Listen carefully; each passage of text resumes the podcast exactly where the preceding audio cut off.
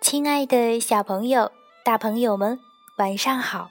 我是小磊，故事时间到了，请你乖乖躺在床上，准备听故事。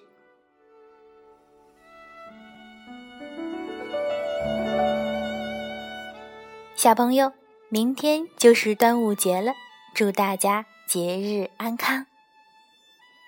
端午节是我国三大民俗节日之一。你知道三大民俗节日指哪些吗？对了，就是春节、中秋节和端午节。端午节的叫法其实还有很多，你知道有哪些吗？我们都知道，阴历的五月初五是端午节。端和初的意思相同。端午就是初五，端午节也叫端阳节、重午节，其次还有夏节、玉兰节、女儿节、龙船节等等等等。过端午节，我们都会吃粽子、赛龙舟。除了这些，你还知道有哪些习俗吗？比方说，选艾草、插菖蒲。艾草和菖蒲是两种植物，也是非常好的中药药材。它们可以驱邪避恶，所以选艾草、插菖蒲便有保健康、吉祥之意。除了这个，还有一个习俗，就是五毒图。五毒指的是蝎子、蜈蚣、蟾蜍、壁虎和毒蛇。在端午节给小孩穿五毒背心、五毒鞋，就具有吉祥的寓意。记得小时候，小磊还有这样一件五毒背心呢。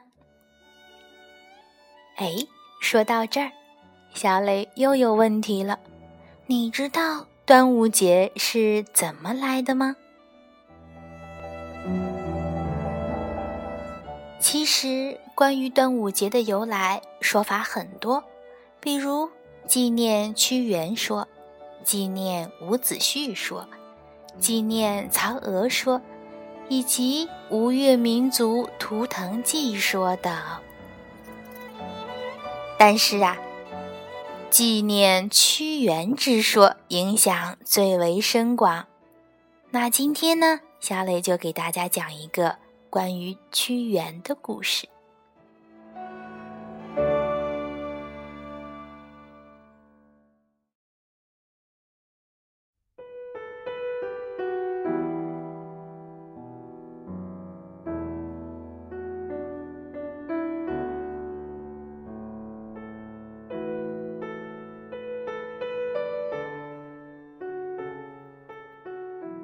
端午节的故事。三元文，董安山图，赵振晚主编。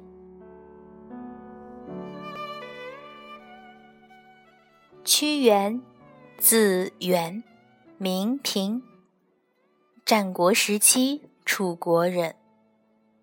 他是我国伟大的爱国诗人。同时，也是一位卓越的思想家和政治家。他生于公元前三百四十年，那是一个战乱频发的年代。当时，中国已由春秋时代的十二个诸侯兼并，形成了齐、楚、燕、韩、赵、魏、秦。七国争霸的局面，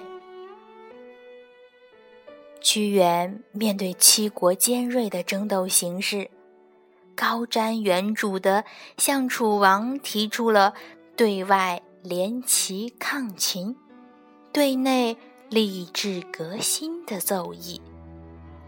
希望啊由楚国完成统一中国的大业。因此，他一度很受楚怀王的信任，被委以左徒的显要职务，参与国家政令的起草和外交等工作。但是，楚王左右的令尹子叔、上官大夫靳尚和南后郑袖等近臣贵族十分记恨屈原，反对他的主张。他们在秦国使者张仪的贿赂下，陷害屈原，谋反作乱，离间他和楚王的关系。后来。楚怀王渐渐疏远了屈原，废弃了原来曾实施的屈原的正确的主张。最后呢，楚怀王终被诱骗，求死在秦国。可惜，怀王的儿子顷襄王继位后，更加的昏庸。楚国呀。急剧的没落衰败了。屈原被放逐到远离朝廷的汨罗江边。屈原眼看着祖国山河破碎，百姓流离失所，他忧思万端，写下了万古不朽的长篇抒情诗。《离骚》。秦襄王二十一年，公元前二七八年，秦国大将白起率兵攻破楚都城郢。这时，屈原已是六十二岁的老人了，度过了二十多年的流浪生活。他对楚国的前途已感到绝望。就在这一年的农历五月初五的黎明，他怀抱一块大石头，跳进了滔滔的汨罗江中。屈原投江的消息传出后，楚国的百姓。十分悲痛，男女老幼纷纷的划船从四面八方赶来，打捞屈原的尸体。妇人们担心大鱼和蛟龙会吃掉屈原的尸体，就把糯米包在竹叶里蒸熟，投到江里喂食，免得他们伤害慷慨捐躯的诗人。包在竹叶里的糯米这种食物，就是今天的粽子。从此以后，人们把每年的五月初五定为端午节。每逢这一天，家家户户吃粽子，河西之上划龙船，以此来表达对屈原的怀念和崇敬。这个风俗后来还传到了朝鲜、日本、越南和马来西亚。热爱祖国、热爱人民、向往光明和进步的诗人屈原，永远活在人们的心中。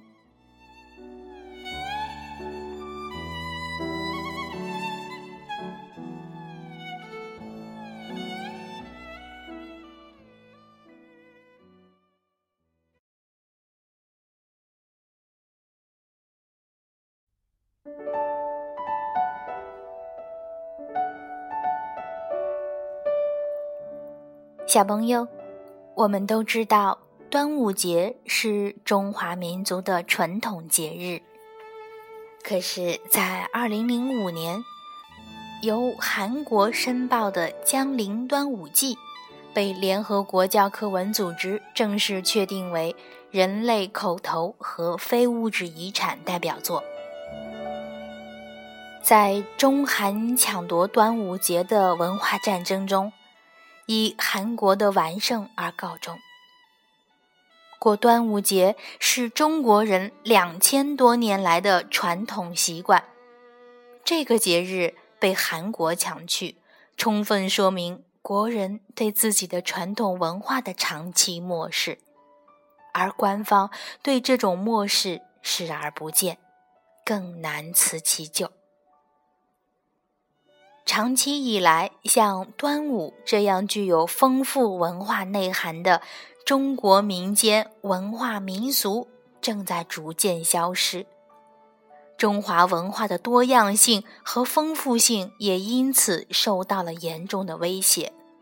所以，小朋友们，你们一定要好好学习中国传统文化，长大后一定要保护和传承古圣先贤为我们留下的珍贵的文化经典。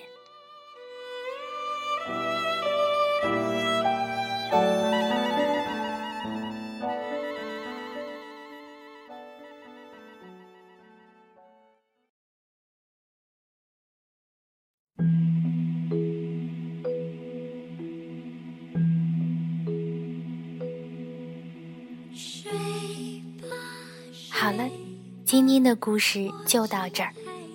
再次祝大家端午节节日安康，请你闭上小眼睛，做一个甜甜的美梦吧。晚安。我亲爱的宝贝，